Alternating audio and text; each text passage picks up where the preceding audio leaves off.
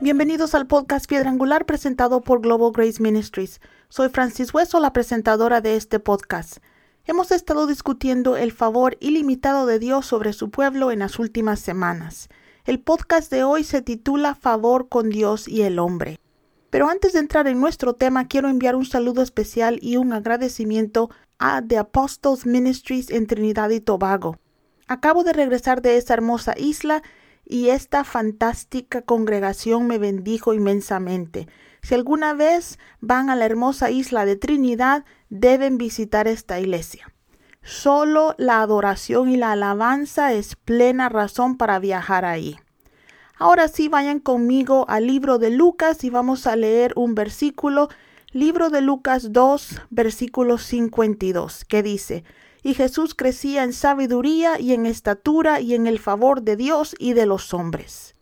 No sabemos mucho sobre la infancia o la adolescencia de Jesús, por lo que me parece un poco peculiar que Lucas se tome el tiempo de decirnos que Jesús, cuando era adolescente, creció en sabiduría, estatura y en el favor de Dios y los hombres.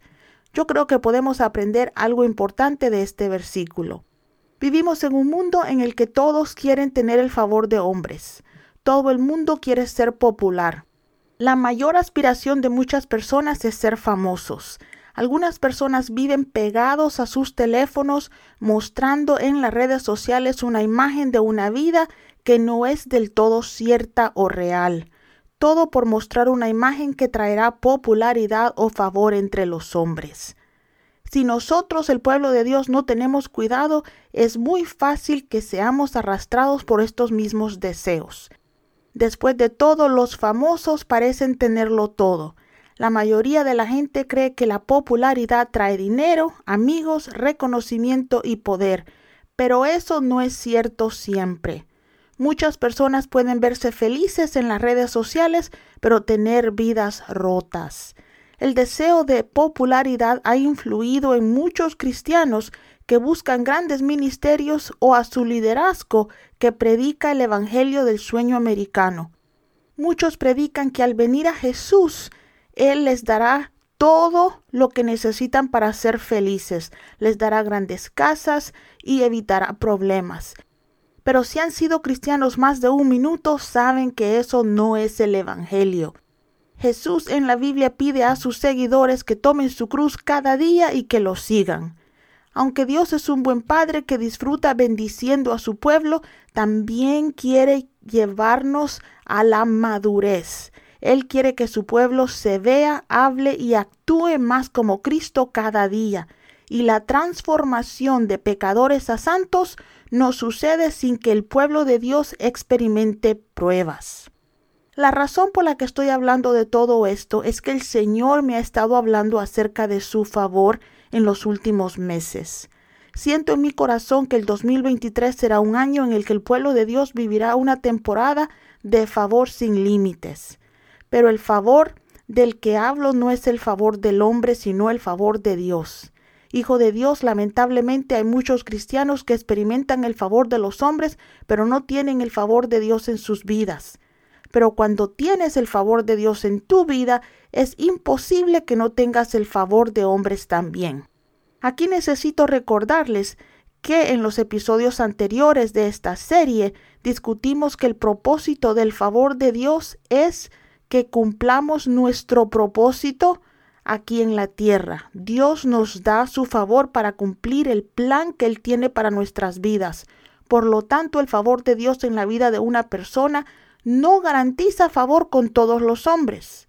Lo que hace es que nos da favor con las personas que pueden brindarnos o los recursos que necesitamos para obtener nuestro destino o esas personas también tienen autoridad para abrirnos las puertas para que cumplamos nuestro destino. Vayan conmigo a Nehemías 2 y vamos a leer los versículos del 2 al 8 que dicen, me dijo el rey, ¿por qué está triste tu rostro? Pues no estás enfermo. ¿No es esto sino quebranto de corazón? Entonces temí en gran manera y dije al rey, para siempre viva el rey. ¿Cómo no estará triste mi rostro cuando la ciudad, casa de los sepulcros de mis padres, está desierta y sus puertas consumidas por el fuego? Me dijo el rey, ¿qué cosa pides? Entonces oré a Dios de los cielos y dije al rey, si le place al rey, y tu siervo ha hallado gracia delante de ti, envíame a Judá, a la ciudad de los sepulcros de mis padres, y la reedificaré. Entonces el rey me dijo, y la reina estaba sentada junto a él, ¿cuánto durará tu viaje y cuándo volverás?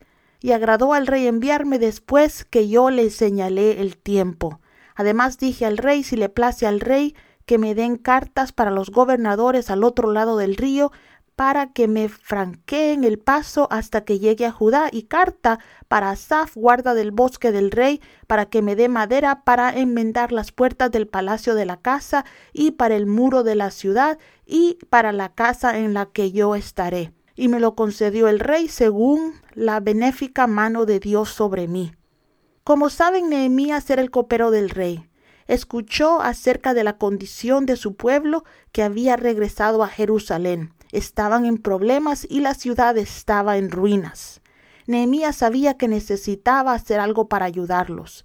Aún así, debido a su trabajo y responsabilidades, solo Dios podía permitirle ir, también darle la autoridad para ayudar y los recursos que iba a necesitar para reconstruir las murallas. Ahora, el jefe de Nehemías, el rey, no tenía ninguna responsabilidad con los compatriotas de Nehemías. Ellos no eran su problema. Además, la ausencia de Nehemías representaba un riesgo para la vida del rey. Pero cuando el favor de Dios está sobre ti, hijo de Dios, no hay nada que Dios no te conceda. Nehemías oró y le pidió favor a Dios y le fue concedido. El rey no solo lo dejó ir, sino que también le concedió más de lo que Nehemías le había pedido. Quiero que noten que Nehemías obtuvo lo que necesitaba porque le pidió favor a Dios y arriesgó su vida ante el rey para pedir permiso para el viaje y los recursos. Pudo haber pedido favor a Dios, pero también se lo pidió al rey y le pidió lo que necesitaba. Sus peticiones fueron concedidas. Muchos de nosotros oramos y oramos que el Señor nos bendiga con su favor, pero tenemos temor de ir ante las personas que Dios puede usar para darnos lo que necesitamos.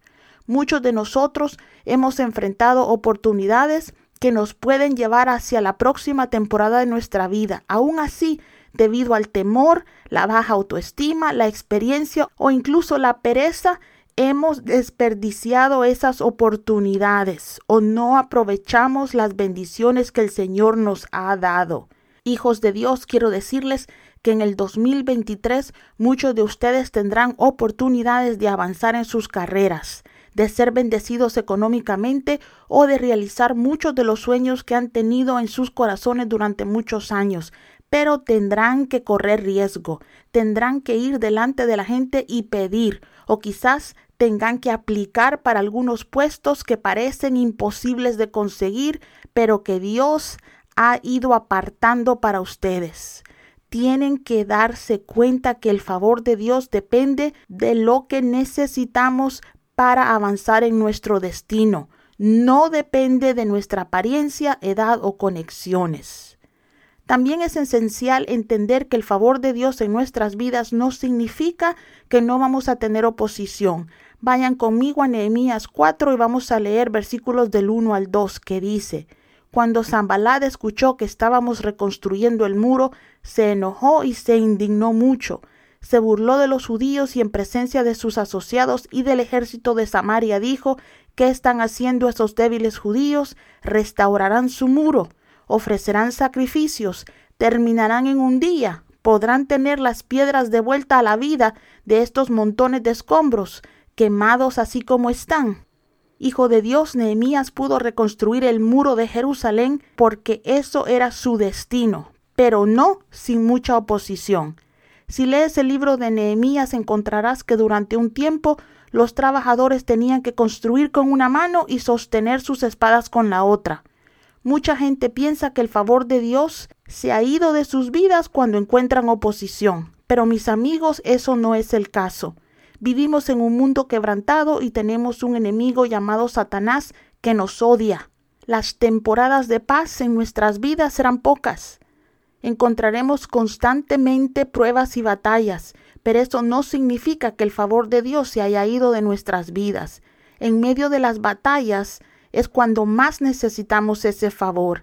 Es en los tiempos difíciles cuando debemos reclamar y recibir el excelente favor de Dios tenemos que darnos cuenta que cuando tenemos el favor de Dios tenemos la asistencia del cielo, pero en Cristo solo obtenemos lo que esperamos. Recuerden que Hebreos 11.1 nos dice que la fe es la convicción de lo que no se ve.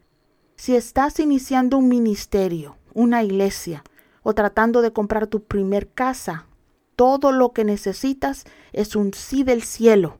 Da ese primer paso y declárate favorecido por Dios tengo un testimonio que quisiera compartirles.